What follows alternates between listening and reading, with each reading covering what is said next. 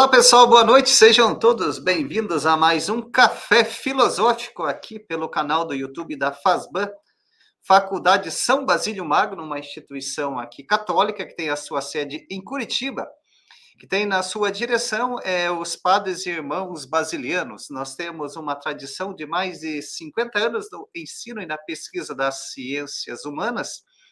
E também temos aqui o nosso curso de bacharelado em filosofia, que também já tem uma longa tradição de mais de 50 anos, no qual estudo é, várias instituições aqui de Curitiba, da arquidiocese, dioceses e também várias congregações religiosas. É, então, é, geralmente as pessoas perguntam a respeito aqui das nossas lives, dos cafés filosóficos, se ficam disponíveis, sim. É, essa conferência ficará disponível aqui no nosso canal do YouTube, que depois vocês poderão acessá-la e novamente ver esse conteúdo. Do mesmo modo, também terá uma versão no Spotify, é Fazban Plus, que vocês poderão também ouvir esse conteúdo. Então, aproveitando, se você ainda não está inscrito aqui no canal do YouTube da Fazban, pode fazer a sua inscrição, ativar as notificações, e aí sempre que houver alguma conferência, alguma live, algum café filosófico, simpósio, você já recebe a notificação e não perderá nenhum conteúdo. Do mesmo modo, também nós divulgamos aqui todos os nossos eventos e demais informações aqui da instituição e conteúdos no nosso perfil do Instagram. Aqui está para vocês aqui na tela, arroba Faculdade São Basílio. Então, você que ainda não segue o perfil da faculdade no Instagram, pode seguir e para você aproveitar todo o conteúdo que nós disponibilizamos aqui na questão de filosofia, teologia oriental, também é, todos os eventos, lives que acontecem aqui na instituição, você receberá todas essas informações. Já quero dar as boas-vindas e boa noite a todas as pessoas que estão aguardando aqui a, a, o nosso café filosófico de hoje com o professor Evanildo, que logo iniciaremos. Né? Boa noite aqui o Tadeu, sempre presente conosco, de Bragança Paulista. Boa noite, Tadeu, valeu pela presença. O Ricardo Júlio, também de Uberlândia, Minas Gerais. Boa noite, Ricardo. Também o Clício, boa noite a todas e todas. Que Deus nos abençoe para mais esse momento rico da Fazban. Boa noite, Clício. Que Deus abençoe a todos nós. Luiz Antônio, estudante de teologia, Centro Universitário Salesiano de São Paulo, obrigada pela presença, Luiz. Também o Lindomar, sempre presente, boa noite, Lindomar. É, o Gilberto Sabino, também o Eldon Xavier, boa noite, Eldon. O Gilberto, ele é lá da de Minas, boa noite. O Eldon, olha só, da Universidade Federal do Ceará, imagino que deve conhecer o professor Ivanildo, né? Boa noite, Eldo, obrigado pela presença. O Valdemar de Souza, boa noite. Valdemar também é lá de Minas. O Wellington, graça e paz, boa noite. Olha só, o Helson, boa noite. De Teresina, do Piauí, olha só que bacana. Boa noite, Alberto, também de Minas. Juliano Fontinelli, já na expectativa, também estamos aqui na expectativa, logo para ouvir as reflexões sobre a questão da introdução ao cristianismo é, Juliano. Olha aqui também o Reus, é do Seminário Maior Sagrado Coração de Jesus. Boa noite a todos. É, padres, é, seminaristas lá do Seminário Maior Sagrado Coração de Jesus e Teresina. Olá, boa noite. O Vladislan, também da Diocese de Teófilo Tônio, Minas, Minas Gerais. O Anderson Mateus, Diocese de Patos. Boa noite, Anderson. José Henrique, boa noite. Anderson aqui perguntando para a sua, sua caneca. Estamos verificando aqui uma caneca, Anderson, fica tranquilo. É, também a Renata aqui de Curitiba, a Renata que é a nossa, foi é, aluna aqui do nosso curso de pós-graduação da FASBAN, boa noite, Renata. Danilo Xavier, boa noite. O Valdemar de Souza, boa noite. O Rodrigo Fernandes, da Diocese de Diamantino, Mato Grosso. Boa noite, Rodrigo. Olha só que beleza. Também o Charbel, boa noite. O Caliel de Guarabira, boa noite, Caliel. Regis Gil, também aqui presente conosco, boa noite, Regis. Ah, também a Débora, boa noite, de São Paulo. O Igor é da Arquidiocese de Teresina, olha que bacana aí, Igor. Jeremias, da, de Teologia lá da PUC de Minas, também o J. Dantas, José de Jesus, estudantes de Filosofia. Ah, tá aqui também quem está, aqui o Igor Fontinelli, de Teresina, eu já falei, a irmã Vanusa também, boa noite, irmã, obrigada pela presença. Também o Álvaro de Teresina, olha que bacana, quantas pessoas de Teresina aqui conosco para logo ouvir a, a, conferência aqui do professor Ivanildo. É, o Álvaro também, aqui de Teresina, o Alberto Carvalho. A expectativa é grande observar o conteúdo tratado de hoje. Sim, será de bastante importância e muita relevância esse conteúdo para todos nós. Carlos José, boa noite, Carlos. Leonardo de Farias, estou nativa. Estamos todos aqui na Leonardo. Leonardo da Arquidiocese de Belo Horizonte. O Lucas Carneiro, licenciado em Filosofia de Feira de Santana. Olha só que bacana. Regis Gil, obrigado. Olha só, o Tiago Antunes, Seminário Maior Rainha dos Apóstolos, vizinho aqui da FASBAN. Pessoal aqui da Arquidiocese de Curitiba, o Tiago Antunes é egresso do nosso curso de bacharelado em Filosofia. Obrigado pela presença, Tiago. Famoso Tiagão, aqui o nosso estudante. Mais uma vez, parabéns pelas iniciativas. Obrigado, Tiago, pela presença.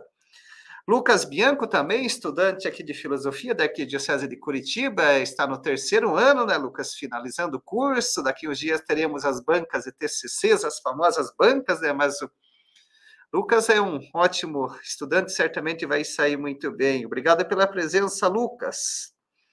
Aqui também o Regis. Olha só, professor Ivanildo. Quanta gente de tantos estados do Brasil aguardando aqui a presença. Boa noite, professor Ivanildo. Seja muito bem-vindo. Boa noite, que maravilha. Obrigado pelo convite, irmão Irineu. Isso aí. Estávamos conversando antes aqui com o professor Ivanildo, Ivanildo Costes, que ele também é aqui do Paraná, ele é cidade de Londrina, aqui do interior do Paraná, mas agora o professor Ivanildo ele está no Ceará, né? Ele é professor é, Ivanildo Kosteski, ele é doutor em filosofia pela Pontifícia Universidade Gregoriana, é também é professor de, é, da, de graduação e de pós-graduação em filosofia da Universidade Federal do Ceará.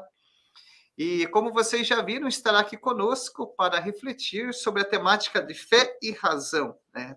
Na introdução ao cristianismo de Joseph Ratzinger, né? aqui na Fasban, nós temos aqui essa edição aqui, né, já de 1970. Né? É da Herder, né? Essa é da Herder. É, é da Herder, né? Da Herder, Herder é. Editora, é. né? Acho que não tem mais essa editora, né? tem ainda. É. Mas aqui está o texto. Imagino que vocês devem ter nas vossas bibliotecas, talvez uma edição de outra editora, mas aí o, o texto é o mesmo. Então, agora, como de costume, aqui nas nossas lives, nos nossos cafés filosóficos, na primeira parte, professor Ivanildo vai fazer a apresentação do conteúdo. Aí, num segundo momento, ao final, teremos um momento para as considerações, para as perguntas, e também, ao final, aqui da conferência do professor eh, Ivanildo, também disponibilizaremos aqui no chat o link para vocês preencherem as informações para o certificado. Então, professor Ivanildo, agora a palavra está contigo para as suas considerações. Obrigado novamente, irmão Irineu. Satisfação, boa noite a todos, a todas. Satisfação estar com vocês aqui, é, trabalhando então esse texto né, de, do Ratzinger, né, de, publicado em 1967, é, bom, eu não sou teólogo, né? Trabalho com a filosofia, portanto a minha abordagem ela vai ser é filosófica, né? Então eu vou buscar referências filosóficas no, no texto, né? Não todo o texto também, uma parte dele é uma obra uma obra complexa, né? Você tem várias entradas, né, nela e mas assim é nessa visão filosófica, nessa perspectiva filosófica, é, eu vou tratar mais da, da, primeira parte, do primeiro capítulo, e depois da, da parte ali, da, da um, capítulo da, da, segunda parte, quando fala, quando fala do Deus da fé e o Deus do, dos filósofos. É, Para mim foi uma satisfação retomar é, esse texto, porque eu já tinha preparado uma exposição sobre esse tema, eu acho que foi em 2018, é, um convite feito pelo pelo padre Catelã na época, hoje é bispo, né, o Dom Catelã ali no Rio de Janeiro, que é justamente o, acho que é o presidente da Sociedade Ratzinger aqui no Brasil, e ele me fez o convite eh, no encontro que teve, né, lá no, na PUC do Rio de Janeiro, justamente de buscar essa, essa abordagem filosófica é, na obra, né? E esse texto eu não publiquei, não foi publicado ainda, é, deverá sair pela, pela Paulus, né, um livro, uma coletânea, mas eu não sei, porque já faz já cinco anos, né? Então, para mim foi uma alegria retomar né, esse texto, ler novamente, esses dias agora retomei a obra, né? Que a gente tem também outras atividades, outros trabalhos, né, outros interesses, mas pude novamente retomar a, a leitura da obra. Tem uma, a, essa tradução da Herder, mas tem uma tradução mais nova da, da Loyola, né? Então eu acho que é essa que ela está é, mais, mais disponível é, no momento, né? E, bom, como eu disse, eu tenho aqui um texto preparado, e aí é, eu acho que para facilitar, eu vou, se vocês estiverem de acordo, eu vou aqui expor o texto, tá? E aí eu vou lendo e comentando, porque eu acho que aí a gente segue, é, consegue seguir com mais mais ordem, né, de forma mais metódica também, tá certo? Então, se tiver tudo ok, eu vou aqui dar início. Vocês estão me ouvindo, né? Eu acho que sim. É... Então, aqui eu vou fazer essa abordagem, portanto, como eu falei, é filosófica, né, dessa obra. É uma obra, como eu estava dizendo, ela é, ela é complexa, né, porque ela é no período é, pós-concílio, né, e, e também é onde do ponto de vista assim da sociedade estava acontecendo muitas mudanças, né? 1968, protesto. O Hatzke estava em Tubinga, né? Lá com Hans King, teve toda aquela polêmica do King, né? Do Hans King com, ele, né? A respeito ali de 68. Aí depois ele sai de Tubinga e vai lá para para Ratisbona, né? Então assim é um texto é, interessante, né? Ele tem assim, de fato, ele cativa é, pela, pela, assim, pela abordagem que ele faz, mas do ponto de vista, inclusive, é existencial, né? Eu confesso para vocês que quando eu peguei o livro pela primeira vez, né, me chamou a atenção de não ter uma citação de Tomás de Aquino, né? Aí eu pensei, como pode, né, um livro do Ratzinger não ter uma referência de Tomás de Aquino? Mas é, não porque ele não não, não quisesse, né, eu não poderia. Ele conhece muito, né, filosofia medieval, né, e Tomás de Aquino, obviamente, né. Ele tinha trabalhado com Tomás de Aquino no texto anterior, que a gente vai fazer referência também, que é a, o discurso dele lá na, de 1959 na, na Universidade de Bonn, né. É, mas aqui nesse texto em particular não tem essa referência, né? Por quê? Porque a, a preocupação dele, de fato, é, é, nesse ponto de vista mais mais existencial, né? Mas também ontológico como a gente vai ver, tá? Bom, nessa, nessa, nessa, nessa perspectiva filosófica, eu vou aqui pegar a questão do salto de fé, tá? Que está logo no início da, da obra, e aí você tem Kierkegaard, tem Lessing, né? São os autores de referência, e depois, como eu já falei, o Deus da fé e o Deus dos, dos filósofos. Então, vai ser de fato um recorte. A gente não tem condições de tratar aqui de toda a obra, né? Então, aqui, é, em relação a essa questão do salto de fé, como já disse, Lessing e Kierkegaard são as referências, né? E é interessante que o Kierkegaard, ele, ele é citado logo na primeira página, né? Que o, o ele trabalha aqui, ele, essa, a, a famosa história, parábola é do, palha, do palhaço, né?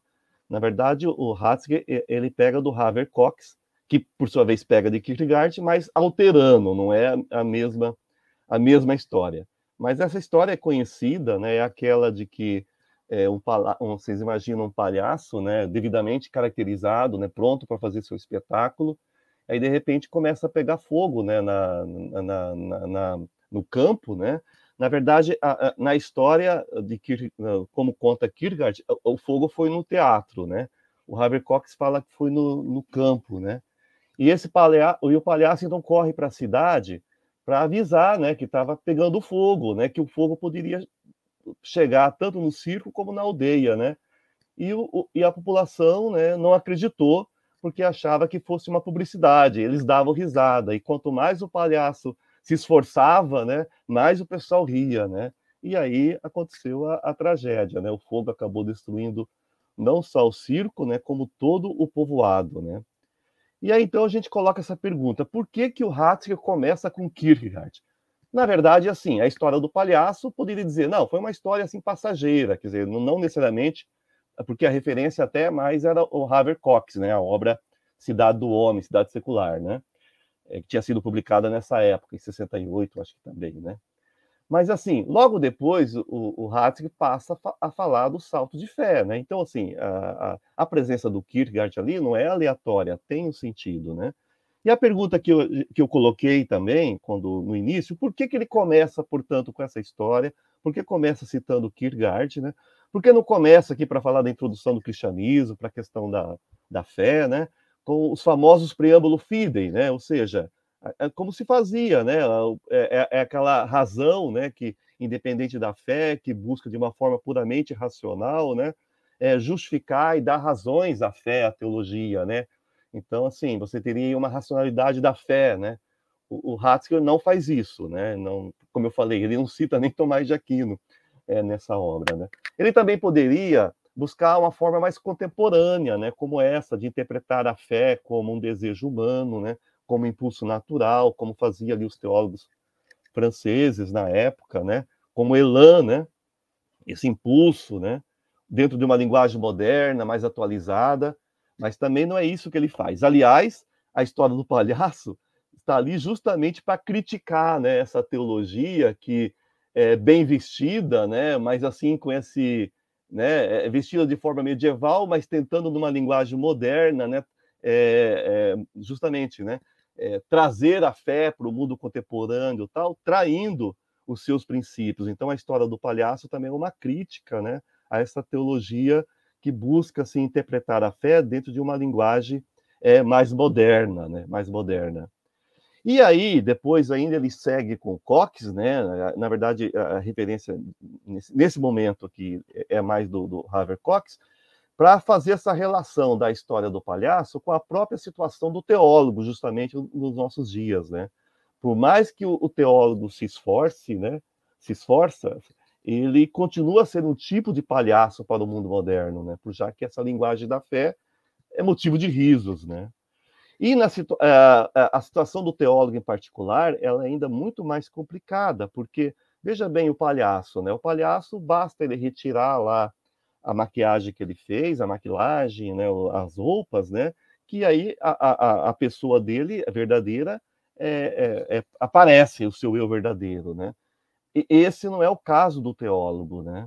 Por quê? Porque o teólogo ele vive nessa situação de, de incerteza, né? Ele vive nessa insegurança da, da, da sua própria fé e, portanto, essa incredulidade, nessa né, dúvida, faz parte do, da própria do, do próprio eu do teólogo, né? O teólogo, portanto, ele tem que conviver com uma certa incerteza, com uma certa dúvida, com uma certa fragilidade da sua própria fé, né? Ele terá que suportar as incertezas da ausência de fé e nunca poderá dizer objetivamente o que é a fé, né? Então, assim, é, pelo menos do, inicial, né? No ponto de vista inicial. Então, essa incerteza se o teólogo de fato ele quer apresentar de forma sincera a fé, ele tem que conviver com essa com, com essa incerteza, né? O ponto que salva que o teólogo, que esse problema não é só do teólogo, não é só do crente, mas também é do incrédulo, né? O incrédulo, ele também sofre, né? Porque o incrédulo também, ele pode pôr essa pergunta: e se Deus de fato for uma realidade, né? E se o incrédulo estiver errado, né? E se Deus realmente existir, né? E aí, então, é, essa dúvida, portanto, não pertence apenas ao teólogo, pertence também a, ao incrédulo, né? Aquele que não tem fé. E aí eu coloquei aqui, né, em dúvida pro réu, né? Então, assim, é, como diz esse preceito jurídico, né? Então, mutatis mutandis, a gente acreditamos que isso pode ser perfeitamente aplicável à fé cristã, né? Porque, assim, na dúvida, é melhor ter fé, né? E aqui o, o, uma referência importante para nós aqui é, é, Pascal, né? É Pascal, é para Ratzinger, né? No caso nessa relação aqui fé e razão, né? Diz aqui: se, som, se somente se somente se devesse fazer alguma coisa com certeza, nada se deveria fazer pela religião, pois ela não oferece certeza, né? Então Pascal, né, não apenas Kierkegaard, que também é, é, é um filósofo da dúvida, também da incerteza, né, pelo menos é, objetiva em relação à fé, né, mas também a referência é, Pascal. Né? Então, a, a, incerteza ela é uma realidade, né? que tem que ser trabalhada, e mas que ela é presente não apenas para quem tem fé, mas também para o incrédulo. E aqui tem uma história muito interessante, logo no início também, que o Hatzk pega do Martin Buber, que são histórias é, da tradição judaica, né? E aí é contada uma história de um, de um rabi famoso, né? De um, de um sábio, né? E de um iluminista. E esse iluminista, portanto, ele queria convencer a todos, né? Justamente de que Deus não existe, de que a fé seria ilusão, tal. Só que quando ele esse esse iluminista visita esse esse mestre, né, já muito conhecido, e, e quando ele vê o mestre, ele fica quase sem palavras, né? E o mestre diz para ele, né, o, talvez seja verdade, né? E esse talvez então choca, né, o iluminista. Ou seja, a dúvida que o talvez é colocada em prol da fé, né? É justamente esse talvez também, eh, novamente, nessa dúvida que nós encontramos aqui na, na, na famosa aposta de Pascal, né? E, e, que o Hatzky fala aqui de uma certa frieza matemática que é até assustadora, né? Mas que tem um sentido, né? E também essa afirmação aqui que também escandalizou os iluministas franceses, né? Quando Pascal diz, diz o seguinte, que é mais vantajoso apostar na fé, ir à missa, utilizar água benta, etc., do que simplesmente ignorá-la. Né? Isso há de tornar o apostador ingênuo, sabeti, né? a tradução aqui que o Victor Cousin cons conseguiu, é, entendeu como você é, se barbarizar, né? mas na verdade assim, é você se tornar ingênuo, né? E essa, é, essa atitude né, de simplicidade né, poderá então levar à fé. Né? Então, essa, essa atitude de Pascal, então, é, junto com essa aqui do, desse rabi, desse mestre judaico, né, com a, a, a, ou talvez seja verdade, né? Desde que você assuma essa posição de simplicidade, né? O Hatz então considera e a gente vai falar depois mais para frente como é importante essa coisa do mínimo, da simplicidade, né? Para a fé, né? Para fé. Então é, isso também está presente é, na, na, em toda a obra da introdução ao cristianismo, né? Essa relação do máximo com o mínimo. A gente vai voltar a falar disso é, no final, tá? E aí o Hatzke segue agora falando do salto, né? É, seria essa aposta, né? Ou seja, é, essa, esse talvez, né? Essa em dúvida pro réu, ou seja, né? essa aposta na fé, é um salto no escuro, né? Esse não seria o caso de Pascal, né? Porque, o, o como diz aqui o o Pascal expressa o seu argumento com uma clareza matemática aterradora, né? E uma sagacidade quase insuportável, né? Entretanto, um problema se apresenta, né? A curiosidade meramente neutra do espírito que procura manter-se à parte nunca será capaz de levar a pessoa a ter uma experiência pessoal com Deus. Então, portanto, pelo menos na minha interpretação, o salto ele é necessário, né? O Hatzke fala muito aqui da decisão, né, como ato de vontade, né, que não pode depender apenas da razão nesse momento, né? Então todo o problema está aqui nessa na atitude da fé, né? no eu creio. Né? Qual é a atitude que sustenta o, o, o eu creio? Né? O, normalmente, o homem, é, o homem aqui, obviamente, no, né, independente de gênero, né, ele crê naquilo que vê, né, toca e sente. Né? Agora, Deus, obviamente, ele está fora do campo visual e sensorial. Né? Então, como que vai dar esse passo? Né? Como vai você crer em algo que você não vê e não toca, né? Eu não vejo e nem toco a Deus, né? Por isso é necessário é, uma atitude, né, é, interior, uma mudança, uma virada, o Hatzke vai falar, retomando o Heidegger, né? Ou seja, uma conversão, né, para perceber a cegueira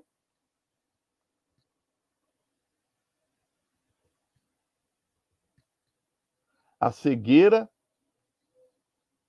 é, né, que consiste em confiar apenas naquilo que os olhos veem, né? Então, aqui, é, é, é como eu falei, trata-se aqui de, um, de, uma queda heideggeriana, né? quer dizer, uma virada, né? Uma viragem ou reviravolta radical na perspectiva da fé, ou seja, você perceber a cegueira que você tem dentro de si, eh, dentro de, de, de si mesmo, né? Que, você, que a gente tem, né? E é, confiar, né? Apenas naquilo né, que o, o, os olhos, no caso aqui, não veem, né, ou seja, justamente a, a, o que é dado pela fé, né, os olhos da fé, né, lembrando aqui a obra do, do Pierre Rousselot, né, os olhos da fé. Aqui tem uma citação do Hatzger, do Hatzger falando justamente dessa virada, né, sem essa virada na existência, sem essa resistência à gravidade natural, não pode haver fé. Sim, a fé é a conversão na qual o ser humano descobre que está perseguindo uma ilusão quando se atém exclusivamente às coisas palpáveis. É essa também a razão mais profunda da não demonstrabilidade da fé. Esta é uma virada do ser, e só quem se vira pode recebê-la. E, como a nossa gravidade não cessa de puxar-nos numa outra direção, a fé continua sendo uma virada a ser realizada dia a dia. E é somente através de uma conversão que acompanha toda a nossa vida que podemos perceber o que significa dizer eu creio. Né? Então, uma virada, uma conversão dia a dia. Né? Então, aqui, é, a, a, referência de fato é Heidegger, né? o, o, o Hatzig cita o Heidegger textualmente. Né? É, a diferença é que a Kerrer, né, a virada para Heidegger, essa reviravolta, né, é, isso acontece depois do ser e tempo, né? Então, para Heidegger, a virada estaria no abandono da analítica do Dasein, né, que é exposta no ser e tempo, né, para se focar mais na busca do sentido e do ser, né? A partir disso, o pensamento deixaria de ser analítico científico para se tornar mais poético, né? É, é, mais, é, inclusive mais próximo das experiências religiosas, experiências místicas, né? Mas no caso do Heidegger, do, do, do Heidegger, porque aqui a virada em Heidegger há uma certa passividade, né? É, o, o, o Dasein está à, à espera é, do ser, né, se manifestar. No caso do Hatzger, a virada ela não é ela não é não é passiva, né? Deixa eu mudar aqui, aqui. Ela ela não é passiva. Ela ela ela ela o, o ser humano não pode ficar esperando, né, o ser se manifestar como se esse fosse o seu destino. Ela exige uma decisão do indivíduo e, portanto, tem uma relação intrínseca com a atitude da fé ou simples, simplesmente com eu creio, né? E a fé, nesse caso, tem uma relação também intrínseca com a angústia liberdade, né? da liberdade, com um tipo de ruptura. Né? E aqui lembra novamente o Kierkegaard, né? um salto corajoso em demanda ah, do infinito. Né? Ela, é, a fé ela não se adapta, né? não pode se adaptar é, automaticamente às necessidades da existência humana, né? mas, tem, mas sempre tem que ter essa decisão né? que envolve toda a profundeza da existência exigindo sempre uma virada do ser humano condicionada por essa por essa decisão, realizada concretamente pelo salto de fé. Né? Para Kierkegaard, o salto de fé, de fato, é uma categoria da decisão. Então, a gente percebe que a, a questão aqui do salto de fé, do Kierkegaard, não é aleatória, ela está presente. O Hatzke era um leitor do Kierkegaard, né? além de Pascal, de Heidegger, né? de Newman, né? do Kierkegaard também e é, justamente por ser uma categoria da decisão, né? Da decisão. Então, assim, é, é, dentro dessa, dessa opção fundamental. Então, ela, de fato, na nossa leitura, né? Ela é uma categoria necessária, né? Não se pode optar pela fé sem saltar, ok? Né? Ao fazer isso, isto é, ao colocar-se o salto de fé kierkegaardiano em sua compreensão da fé, Hatzke realiza, em nossa opinião, um curioso retorno de Heidegger para Heidegger, para Kierkegaard, desculpa, né, de Heidegger para Kierkegaard, e deste para o chamado problema de Lessing, né, como a gente vai ver agora. Então ele começa aqui com Heidegger, né, falando da decisão, falando da Kelher, né, para falar do salto de fé, e agora, mais para frente, fala do, do problema aqui de Lessing, né, que de fato é um problema que dá muita dor de cabeça, deu muita dor de cabeça para, para, para o Kierkegaard. Né? É, esse problema do Lessing, é, o Heidegger trata aqui na, na, na, é, é, na, na, positividade cristã, né? que são uma das seis estruturas da fé cristã, na segunda parte da introdução ao cristianismo, na, né, na página 198 e 99 da, tradição, da tradução da Loyola. Esse problema do Lessing está nesse opúsculo sobre a demonstração em espírito e força. É um opúsculo que tem umas quatro, cinco páginas, né? Publicada no final do século XVIII. Nesse opúsculo, Lessing afirma, resumidamente, que as verdades históricas que aconteceram no passado, como, por exemplo, os milagres e a própria ressurreição de Jesus Cristo, que serviram como prova de fé para os apóstolos e os primeiros cristãos, não pode mais fundamentar a fé do cristão contemporâneo, que não tem mais, evidentemente, acesso direto a esses milagres históricos. Ou seja, os apóstolos que viram ali os milagres que, né, sendo feitos por Jesus, para os apóstolos era fácil crer, né? Porque eles estavam vendo os milagres. Mas como que fica os discípulos, né, contemporâneos hoje, né, os posteriores, né, que não têm mais acesso direto a esses milagres, mas apenas a narrativa desses milagres, né? Então, Lessing diferencia aqui os milagres realizados por Jesus e pelos apóstolos dos relatos históricos desses milagres, né? Os milagres que são vivenciados diretamente tem demonstração de espírito e força, né? Então, é, por isso, são aceitos como provas, né? Então, é, é, por isso que é espírito e força. Os milagres, eles têm uma, uma prova em si, né? Da, da divindade, né? Da fé, né? Porém, os relatos históricos desses mesmos milagres, pelo fato de não serem mais experimentados diretamente, não tem mais esse espírito e força, né? Então, isso aqui é um problema para o Kierkegaard, né? Que pensava a fé depois de 1.800 anos, né? E nós hoje, depois de, de, né, de 2.000 anos, né? É, nós não temos mais espírito e força dos milagres, né? E aí vem a questão, né, do Lessing. O problema, e o Lessing aqui a referência é o, é o Leibniz, né? É que as verdades históricas como, como tais são contingentes, não necessárias, são fatos, né? O que está na história são fatos, não são necessários. Por isso, ser, precisam ser comprovados pela experiência. Né? No caso ali, os apóstolos estavam vendo Jesus fazer, é, fazer os milagres, né? E os próprios apóstolos realizavam milagres. Nós não temos mais essa experiência, né? Então, como é que a gente pode, então, fundamentar a salvação, né? A nossa fé numa vida eterna, com base em fatos, né? Que nós não temos mais acesso, mas que são apenas narrativas, né? E esses fatos, portanto, é, é, são contingentes, né? Então, essas verdades históricas contingentes são diferentes das verdades de razão, e aqui é o Leibniz, né? fundamentadas no princípio de identidade e de não contradição, e, portanto, logicamente necessárias. Como tais, elas não precisam ser comprovadas pela experiência nem mudam historicamente, por isso tem valor eterno, que a verdade de razão é o princípio da lógica, da matemática, né? da, da não contradição, e eles são princípios é, é, né, que não precisam ser comprovados, têm valor em si, né? Diferentemente da, das verdades históricas, como no caso os milagres. Né? Daí então o problema para o cristão: como fundamentar a salvação e a felicidade eterna, né? a salvação, em verdades históricas que não possuem mais comprovação por espírito e força, nem necessidade lógica? Né? Como passar das verdades históricas não necessárias, relatos sobre milagres e ressurreição, para as verdades eternas não históricas, salvação, imortalidade, felicidade eterna, a razão iluminista não, não tem como resolver essa questão, esse problema, né? E é, aqui, então, há necessidade justamente do salto de fé, né? E o Lessing, muito brincalhão, ele diz assim, em tom de ironia, né? Que ele, infelizmente, né, suas, as suas velhas pernas não lhe permite mais esse salto, né?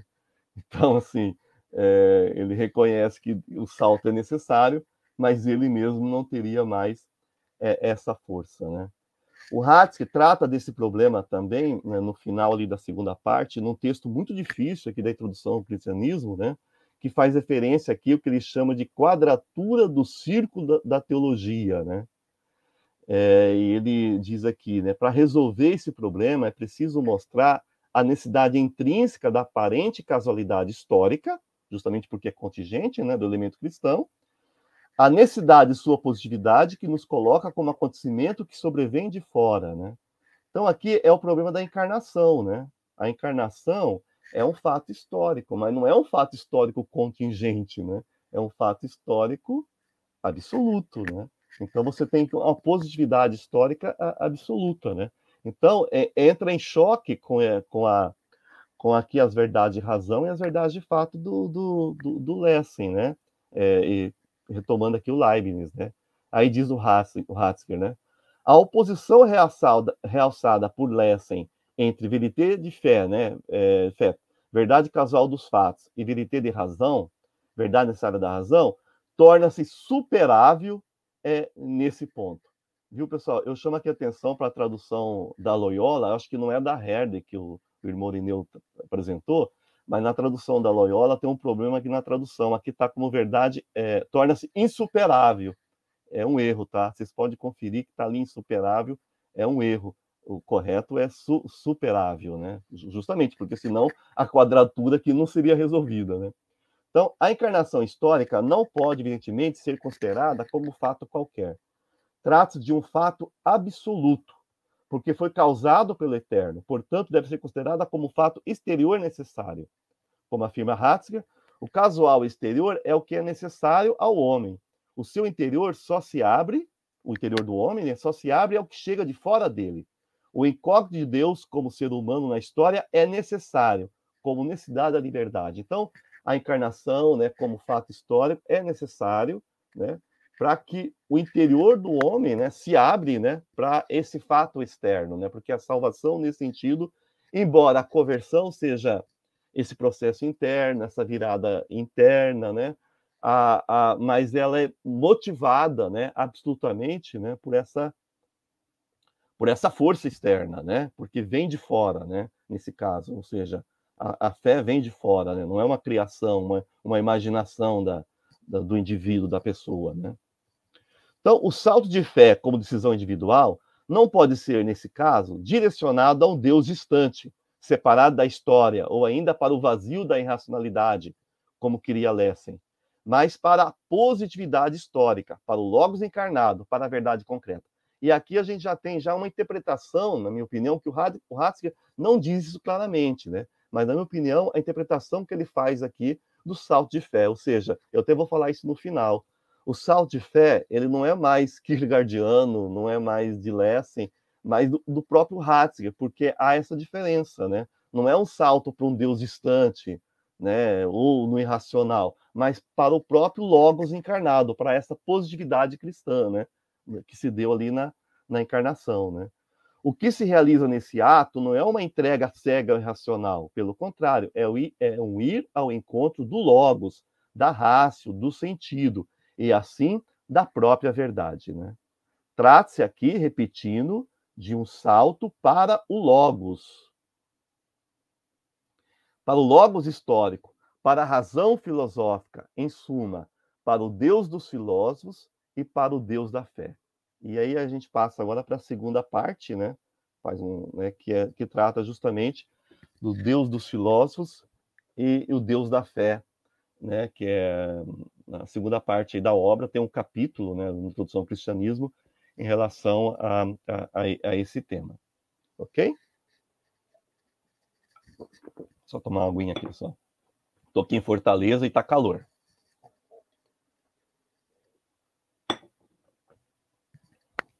Ok, é, para mim também foi uma, uma, uma, uma, surpresa, né? Porque de fato a gente já conhecia Pascal, né? Essa, essa, o memorial de Pascal que vai ser referência aqui do do Hatzker, né? Que ele pegou do, do, do Romano Guardini, né? No livro do Guardini sobre o Pascal. É, esse memorial é a experiência que o Pascal faz, né? E ele anota e deixa no seu paletó, né? E é encontrado, não está nos pensamentos, né? É encontrado depois, né? É, da, da, é, da, da, da, sua morte no, no, bolso do seu paletó, né? E, a, a, portanto, a referência aqui é Pascal, mas o Hatzke tem uma interpretação muito particular aqui do Pascal, muito interessante, né? E, de certa forma, vai ser essa interpretação que vai é, é, ele vai então é, seguir né, para toda a vida dele, inclusive como Papa, né, como a gente pode ter oportunidade de, de, de, de perceber, eu até citei aqui o, o, discurso, de aquele famoso discurso polêmico lá né, em Ratisbona, né, na universidade, né, e deu toda aquela polêmica com o mundo islâmico, mas o, o Hatzker, ele fala nesse discurso é, que ele já tinha tratado do Deus da fé, fé, da, fé e razão, Deus da fé e o Deus dos filósofos, é, na sua aula inaugural em Bonn, né, em 1959. Portanto, a referência dessa temática está né, tá na introdução ao cristianismo, mas para mostrar que ela de fato ela é basilar, né, muito importante, ela já vem dessa conferência aqui importante, né, que o Hatzke fez quando ele tomou posse como professor lá na Universidade Bom, professor de teologia fundamental, né, que ele foi nomeado. É, a referência, portanto, é de lá, já de 59. Né? Ah, então, assim, a, a, a, lá, o, nesse texto, então, e também na introdução ao cristianismo, a, refer, a referência do Hatzger, ela é, ela é Pascal, né, e particularmente, então, o memorial de Pascal, né, essa, essa expressão aqui de Pascal, fogo, o Deus de Abraão, Deus de Isaac, Deus de Jacó, não o Deus dos filósofos e sábios, ou seja, a experiência de sarça ardente, né, feita aqui é, para o Pascal, né, então é que o próprio Hatzger coloca, diz aqui, né, acostumado com a ideia de um Deus totalmente identificado com o pensamento matemático, Pascal teve a sua própria experiência da sarça ardente, que o fez compreender que o Deus que é a geometria eterna do universo, segundo Descartes, só pode sê-lo por seu amor criador e sarça ardente, né? Então, a, a, partir de Pascal, o Deus da fé passou a ser essencialmente sentimento, experiência, coração, vida, em contraposição ao Deus frio e distante dos filósofos. Então foi feita essa separação, né, em Deus da fé e Deus dos filósofos. Justamente, né? Essa separação, por exemplo, ela, ela, ela é presente aqui em Schalemacher, é presente em Calbart, no Brunner, né, e, e muitos outros teólogos e protestantes católicos do século XX, né. Seria de esperar, de se esperar que o Haskell também fizesse isso, né? Seria até mais fácil mas não é isso que ele faz, né? Então a posição do Hatzka aqui realmente ela é, ela é surpreendente, né? E mais surpreendente por ser assim basilar, como eu falei, né? Para tanto para sua atividade teológica, mas também para sua atividade pastoral, inclusive como como papa, né? Na minha opinião. É, é, é a, a, posição dele aqui é pela unidade teórica dos deuses dos filósofos e do Deus da fé, né? Defendida já em 1959, né? Pra, é, na minha opinião, isso constitui um verdadeiro manifesto do seu pensamento teórico e prático. Ele nunca abandonará essa posição, né? voltando sempre a ela e, inclusive, fornecendo os maiores detalhes e precisões teórico-históricas. Eu cito aqui justamente o discurso ali de Ratisbona, né? ele já como Papa. Né? Na introdução ao cristianismo, ela já é anunciada logo no primeiro capítulo né, da, da, da primeira parte, né, no final, quando diz: o entendimento só pode nascer da fé. É por isso que a teologia, como discurso entendedor à base do Logos, racional, sensato, entendedor sobre Deus, é uma das primeiras tarefas da fé cristã. Nessas circunstâncias, baseia-se também o direito inalienável da língua grega dentro do cristianismo. Estou convencido, diz Ratzinger, de que, no fundo, não foi uma mera coincidência o fato de a mensagem cristã, na fase de sua formação, ter penetrado primeiro no mundo grego, onde, onde se fundiu com a questão do entendimento e da verdade. Né? Então, a, a, a, língua grega, né, a filosofia, ela é fundamental para o, o cristianismo, né, para o cristianismo. E aí é, são várias citações né, na introdução ao cristianismo e também em outros textos é, provando isso, que essa é a tese do, do Hatzker, né? ele diz aqui, né, por exemplo, inclusive na interpretação do logos grego, né, que seria semelhante aqui ao amém hebraico, né, o amém, né, entendido aqui como sentido, razão, liberdade, né, é, então essa é a aposta do, do, do Hatzker, né, essa união, né, da, da, da, da das verdades ali, da, da, né, do, da experiência né, de Moisés, por exemplo, que a gente vai ver, né, do eu sou, né, com o, o logos grego, né, já feita é, pela tradução famosa Septuaginta, né? Pela tradução dos 70, né? A Bíblia hebraica sendo traduzida para a língua grega, né? Para Hatzker, foi a providência divina que conduziu o logos grego à fé hebraica e vice-versa. Esse foi o caminho que Deus providenciou para que a fé fosse liberada de uma certa patologia intrínseca, daí a polêmica naquele discurso de Ratisbona, né? de uma certa predisposição ao fundamentalismo e à violência. O mesmo sucedeu com a razão. Sem a fé, a razão tenderia igualmente à violência, ao puro cálculo, ao cientificismo positivista. O que é preciso fazer é unir razão e fé, né? E, na minha opinião, né, é isso que o Hatzke vai procurar fazer em toda a sua atividade teológico-pastoral, né? Nos textos bíblicos aí, como eu já falei, isso o Hatzke destaca aqui a tradução, né, da Septuaginta, né, do, do, da, da, do hebraico, né, da, da Bíblia hebraica para o grego, né, e como diz aqui o Hatzker, os tradutores que trabalharam na tradução do Antigo Testamento para o grego viviam sob a influência do pensamento filosófico grego, por isso leram e interpretaram o texto original à luz desse ideário. Para alguns isso podia ser negativo, né? Então, bons, vários exegetas, teólogos vão ver isso como negativo. Não Ratzinger. Ele vê isso como positivo, né? Como positivo. Por exemplo, aqui, né? Inclusive na questão da ontologia, né? Então, aqui, é, a tradução aqui do Êxodo, né? 13, 13, 14, né? Eu sou aquele que sou, né? Se transforma na Septuaginta no eu sou aquele que é. é afirma Hatzker, né? O nome bíblico de Deus identifica-se nessa tradução com o conceito filosófico. O escândalo do nome, ou seja, do Deus que diz o seu nome, fica diluído na amplidão do pensamento ontológico. A fé é unida à ontologia, né? Então, assim, a fé precisa dessa ontologia, né? Precisa do logos grego, né? Para se fazer compreender, inclusive, né? Para poder é, resolver essa, o problema da violência, do, do sentimento, né? Dessa, né? Da, dessa certa irracionalidade que pode ter na fé, né?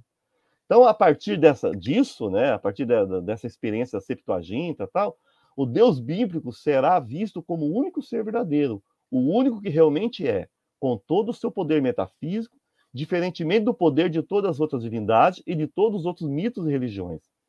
A influência dessa tradução é, para o cristianismo será imensa, né? É, os primeiros filósofos cristãos conscientemente optarão pelo Deus dos filósofos ao tentar explicar a natureza do Deus cristão. Isso também é muito interessante, porque daí vem essa ideia do, né, que os cristãos eram acusados eh, de ateístas, né?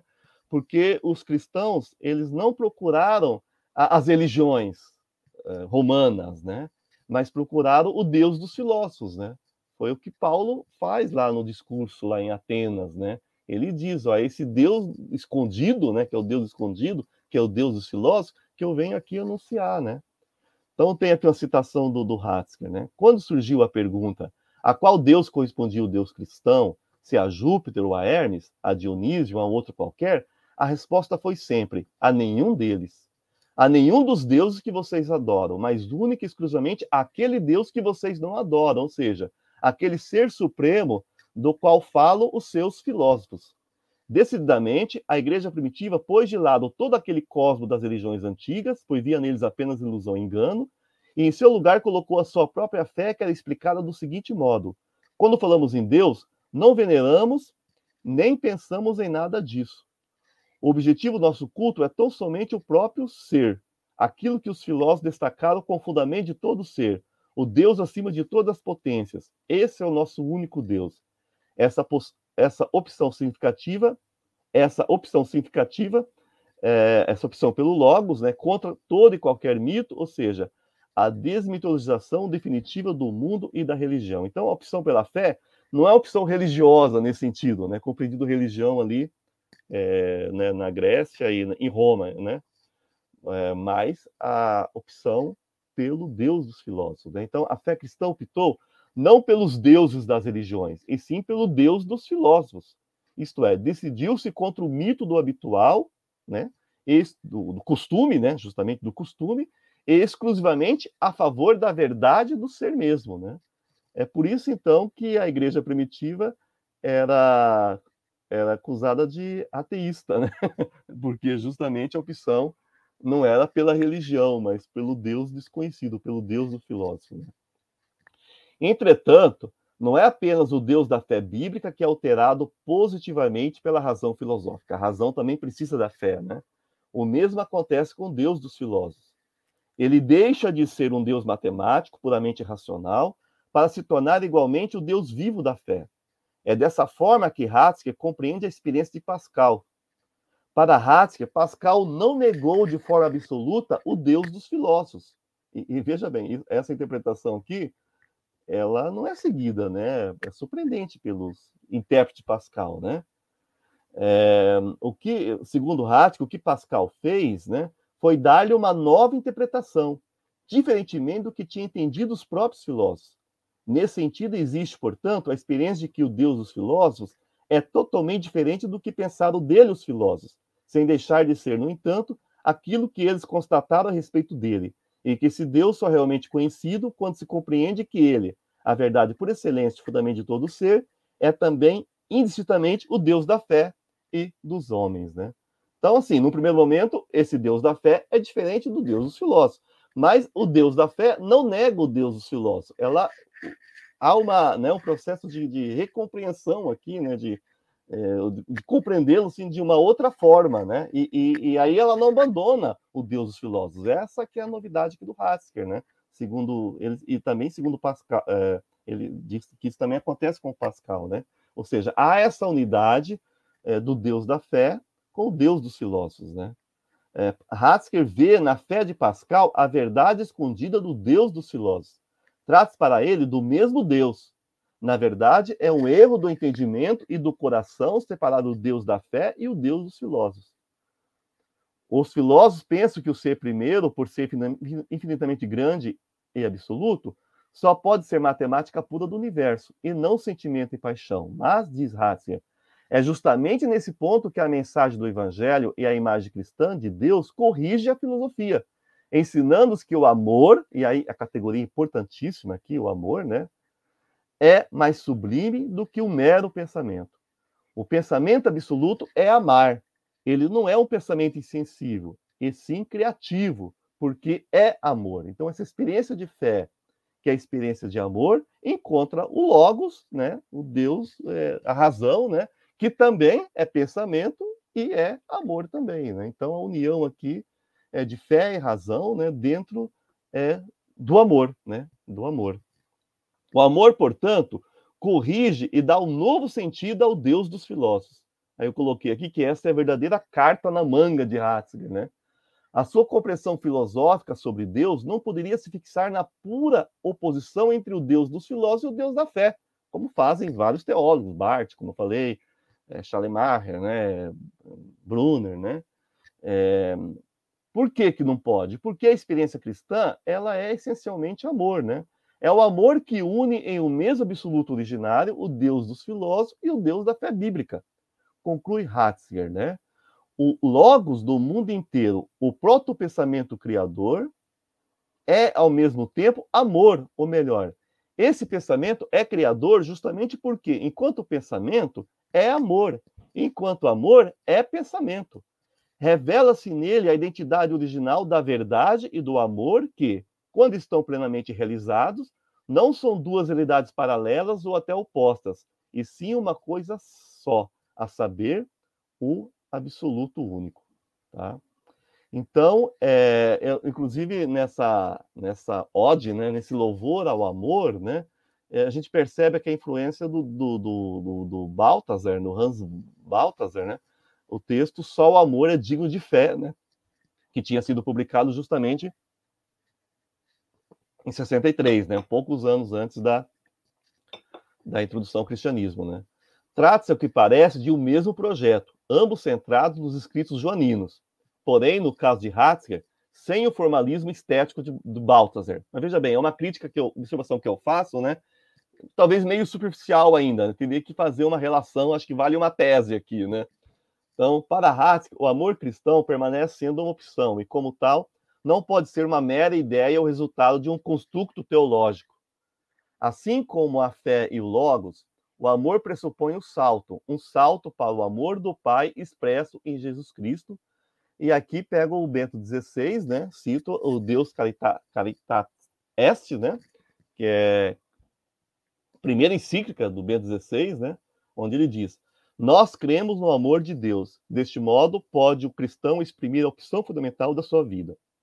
Ao início do ser cristão, não há uma decisão ética ou uma grande ideia, mas o encontro com um acontecimento, com uma pessoa que dá à vida um novo horizonte e, desta forma, um rumo decisivo. Né? Eu não sei se estou exagerando, mas eu vi aqui no início da encíclica né, o salto, né? já que se deve a, a, a, é, esse acontecimento, uma decisão, né? esse encontro. Né? É o salto aqui de fé também presente. Mas no caso aqui, como eu vou falar agora, o salto para o amor, né? Então, para concluir, eu acho que está dando tempo, né? Para concluir, é, e retomando o início do texto, né, nós podemos perguntar, né, como conjugar a categoria do salto com a racionalidade da fé? O salto de fé seria apenas um momento a ser superado ou deveria ser considerado como uma categoria essencial para a compreensão da própria fé em Ratzinger? Veja bem, eu talvez esteja exagerando aqui, tá certo? Porque, mas sim, é porque é, foi o meu, meu olhar kierkegaardiano, né, olhando tentando encontrar aqui o Kierkegaard em filigrama aqui no pensamento do Ratzinger, né? E aí, olhando mais assim, né, inclusive com outros textos, a gente vê aqui que, de fato, a, a opção do Ratzinger não é pelo absurdo da fé, né? Então, por exemplo, essa a referência aqui do, do salto de fé é o Lessing, né? É, é o, mas, por último, é o Tertuliano, né? Aquela expressão que, na verdade, é atribuída a ele, né? o credo que absurdo est, creio porque é absurdo, né, que é atribuída a Tertuliano. O Ratzer, ele, ele considerava o Tertuliano pouco filósofo, né, então a opção do Ratzer é o credo ud intelligam, né, ou seja, o creio para compreender de Santo Agostinho, né, então a opção de Ratzer é claramente a favor de Agostinho, né? ele diz aqui, nesse ponto, eu sou decididamente agostiniano, assim como a criação vem da razão e é racional, a fé, por assim dizer, é primeiro a realização da criação e, por isso, a porta para a compreensão. Estou convencido disso. Crer significa, portanto, entrar nessa compreensão e nesse conhecimento. A expressão de Tertuliano, ele gosta muito de expressões exageradas, corresponde à síntese de seu pensamento. Ele queria dizer que Deus se mostra precisamente como paradoxo em relação aos valores do mundo. E aí mostra de modo, e aí mostra de modo divino. Mas Tertuliano era pouco amigo da filosofia, né? Então, ponto para Ratzinger, né? Nessa opção pela filosofia, né? Nesse ponto, não partilha a posição dele, mas sim a de Santo Agostinho. Então, nesse sentido, de fato, o salto de fé não contraria respaldo, né? Já que o Ratzinger considera pouco aqui o, o, o Tertuliano, né? E ele acrescenta também, um diálogo com o filósofo italiano Paulo Flores d'Arcais, né? É enquanto cardeal, né? que os primeiros cristãos não pensavam a fé como um absurdo, né? É, ele cita aqui, né, o Pedro, né, 3:15, né, onde tem aqui o, o a, necessidade de você dar conta do logos, né? Estais sempre prontos a dar a razão da vossa esperança a todo aquele que pedir, né? Então, assim, o salto de fé, eu, eu, me desculpa se eu estou é, exagerando nisso, mas que foi meu ponto de partida, né? Então, eu teria que concluir, né? o sal de fé teria sido então superado, né? E aí vem, não seria este o caso, pois do contrário, o próprio cardeal Ratzinger teria dito algo a respeito no prefácio à reedição da Introdução ao Cristianismo em 2000. Ele fez um prefácio longo, né? Onde ele diz que se fosse reescrever a obra, teria que fazer algumas alterações e tal, mas ele não fala nada do sal de fé. Então, na minha compreensão, o sal de fé permanece ser válido ainda. É o que está no início da Introdução ao Cristianismo, ele diz que não que não retira, não, entendeu? Então, é, só que é, é, tem aqui de fato uma, uma mudança, né? Então, o salto de fé em Ratzer é diferente do salto é, de fé em Kierkegaard e do credo que absurdo oeste de Tertuliano. Por isso, é perfeitamente possível falar de um salto Ratzigeriano da fé. De fato, ao contrário de Kierkegaard e também de Lessing e Tertuliano, o salto de fé para Ratzinger não seria, como já foi dito, um salto no paradoxo ou no absurdo, mas no logos e no amor, entendidos como frutos da fé. Desse modo, é o salto de fé que possibilita o entendimento.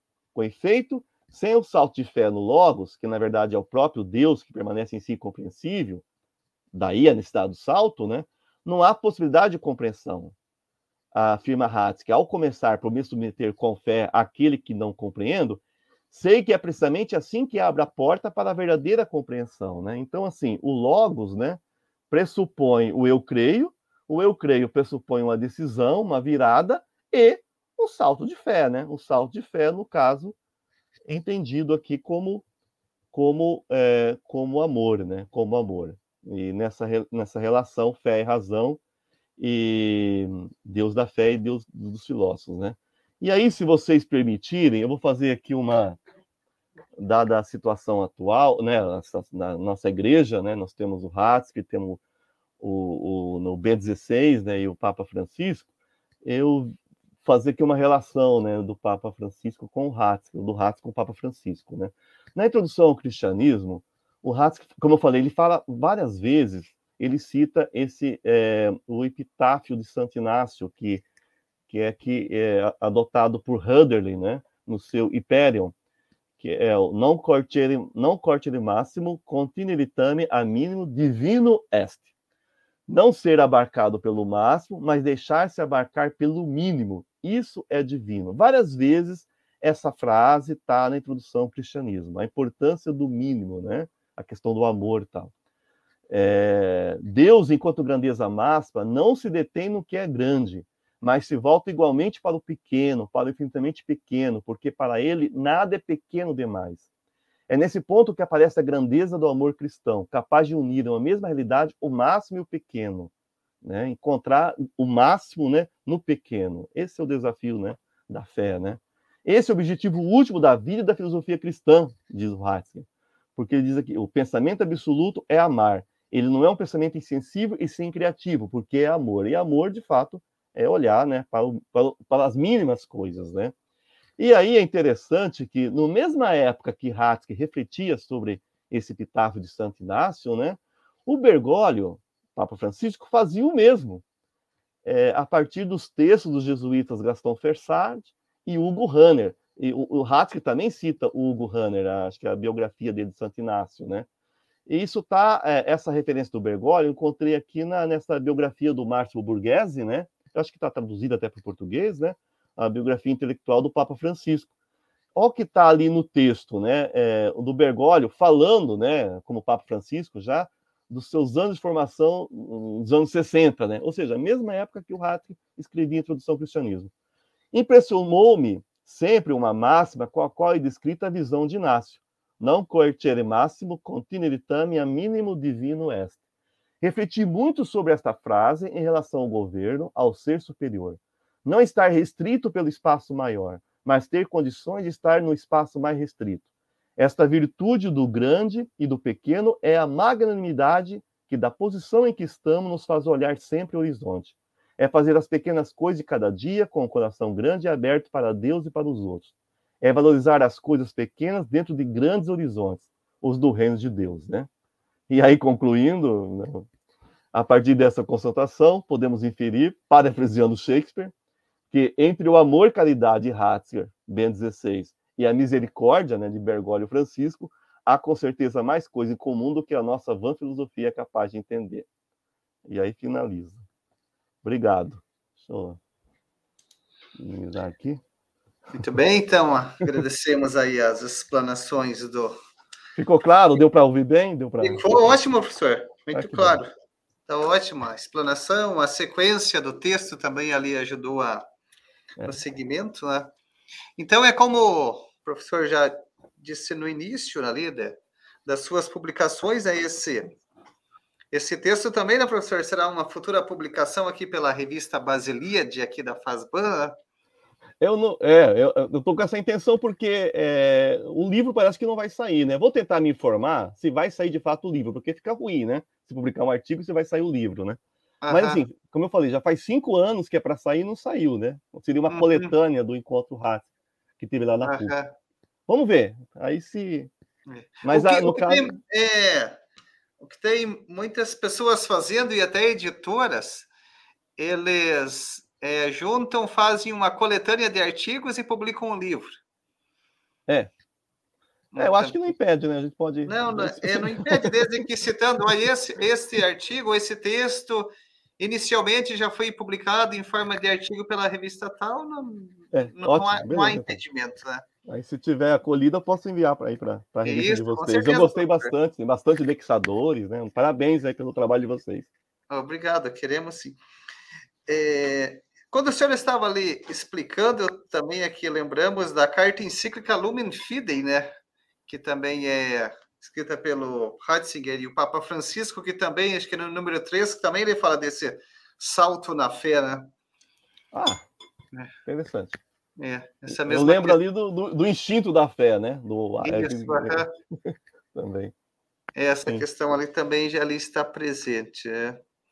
Aqui o, muitas pessoas aqui elogiando, aqui, né? O Valdemar, parabéns, professor, pela apresentação.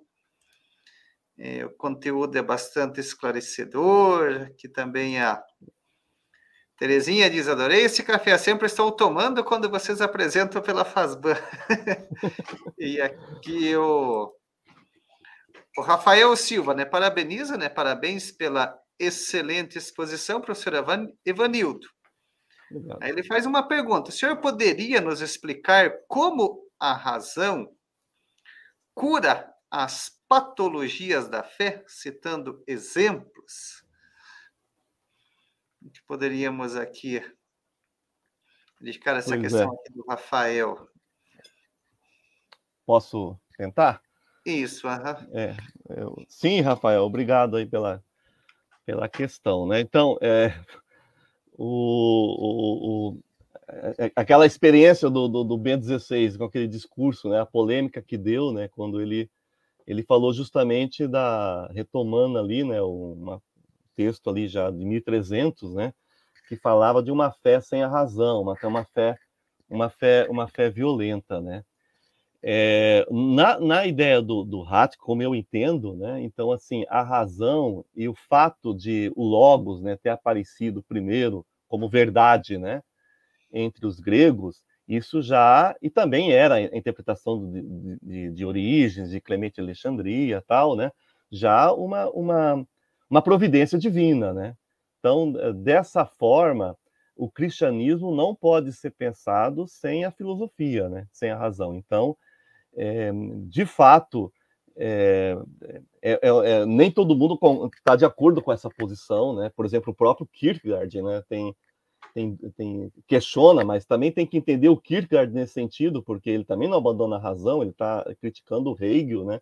Nesse sentido, como Pascal também criticava o, o, o, Descartes, né? O Deus de geometria em Descartes, e segundo o Haskell, ele, o Deus da fé em Pascal também é, é compreendido é, como Deus dos filósofos, né?